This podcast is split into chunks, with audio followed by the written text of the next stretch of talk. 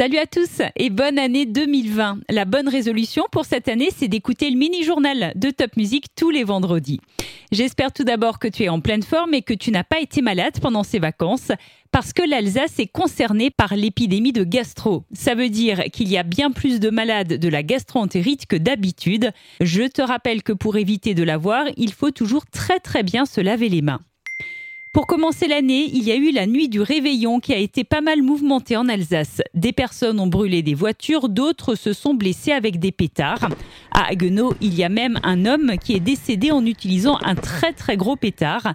Même si c'est pour faire la fête, les pétards restent dangereux.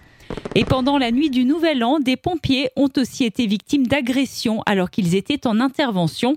Et cela, personne ne peut le comprendre, bien sûr. À la SNCF et à la CTS à Strasbourg, c'est encore la grève contre la réforme des retraites que veut mettre en place le gouvernement. Mais globalement, il y a déjà bien plus de trains qui circulent que début décembre.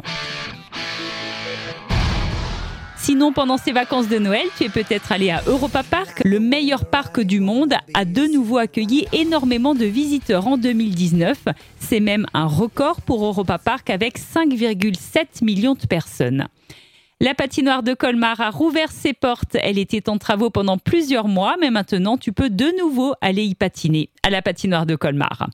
C'est bientôt la fin des vacances de Noël et aussi des marchés de Noël et de toutes les animations.